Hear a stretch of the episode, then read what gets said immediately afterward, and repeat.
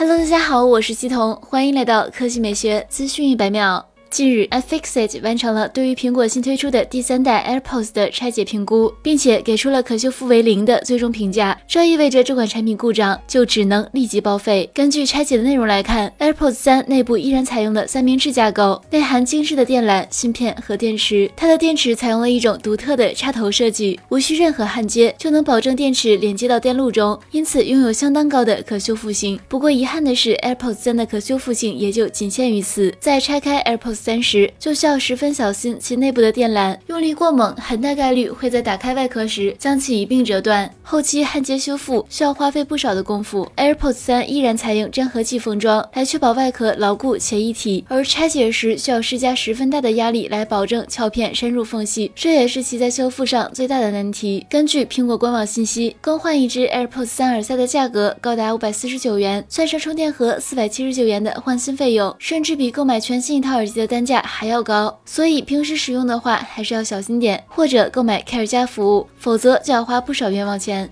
来看第二条新闻，魅蓝品牌于今年九月份重启。本月初，魅族宣布魅蓝手机即将回归，将关注千元机甚至是百元机的设计和体验，包括数字系列和 Note 系列。魅蓝回归后，首款新机已经入网工信部，外观渲染图和部分参数曝光。新机名字很有可能会是魅蓝十。正面采用水滴屏设计，侧面指纹识别，后置双摄像头模组位于机身左上角，双圆环对称式设计，镜头模组非常靠近边框。根据工信部公布的数据，魅蓝十。是一款 4G 手机，搭载一颗 2G 赫兹的八核处理器，采用6.517英寸 LCD 屏幕，1600乘 720P 分辨率。影像系统方面，主摄像头参数不明，电池容量为5000毫安时，仅支持10瓦有线充电，机身厚度达到9.3毫米，重量201克。